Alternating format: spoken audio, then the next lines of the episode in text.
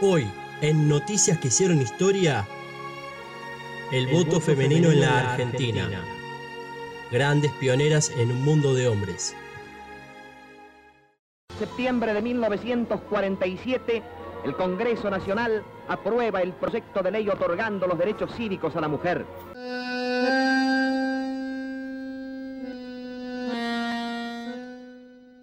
El 23 de septiembre de 1947, Eva Perón anunciaba, ante una multitud en Plaza de Mayo, lo que sería cuatro años más tarde uno de los sucesos más importantes para las mujeres argentinas. La voluntad de La discriminación política a la que estábamos sometidas originó desde fines del siglo XIX un amplio movimiento feminista a favor del voto, votar y ser votadas que confluyó con la lucha por el sufragio universal y la democracia. En Argentina, la lucha contra estos prejuicios que se expresaban en el debate parlamentario de la Ley 13.010 de 1947 permitió a la mujer conquistar la plenitud de sus derechos cívicos que había llevado por entonces más de 50 años.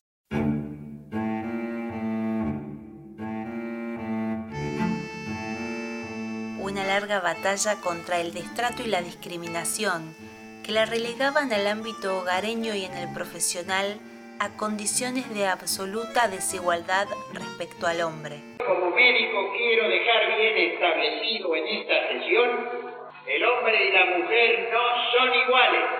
Las pioneras de esta conquista fueron Elvira Rawson, Julieta Lanteri y Alicia Moró de Justo, quienes fundaron entre 1900 y 1910 una serie de agrupaciones en defensa de los derechos cívicos de la mujer. Y la doctora Alicia Moro de Justo deposita en este momento su voto en la urna 1053. En 1907, estas mismas mujeres se autoconvocaron y crearon el Comité Pro Sufragio Femenino.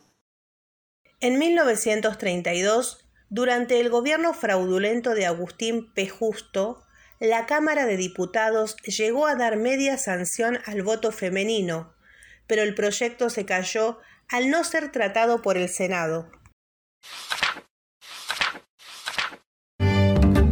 Yo no soy mina de nadie, enrolla ese collarcito, a mí no me cierra el pico, ni tu puño ni tu ley la lucha que se convirtió en ley.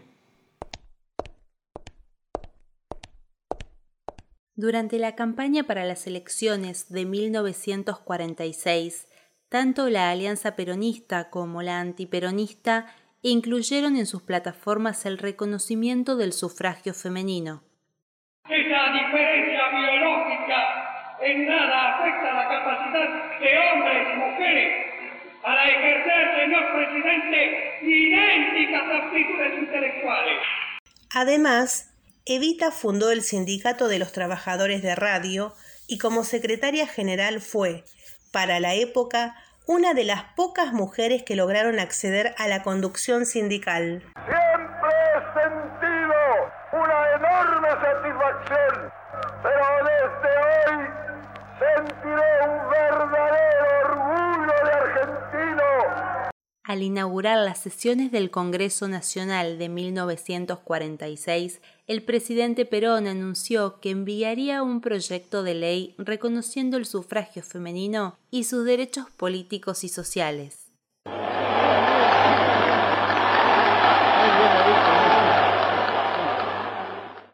Recibo en este instante de manos del Gobierno de la Nación la ley que consagra nuestros derechos cívicos y la recibo ante vosotras con la certeza de que lo hago en nombre y representación de todas las mujeres argentinas.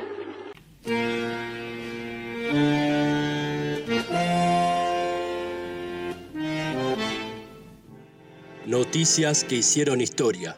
El voto femenino en la Argentina. Idea, producción y realización. Juliana Virginia Alfarano. Elba Inés Candia. Juan Manuel Correa. Gustavo Alejandro Lastra.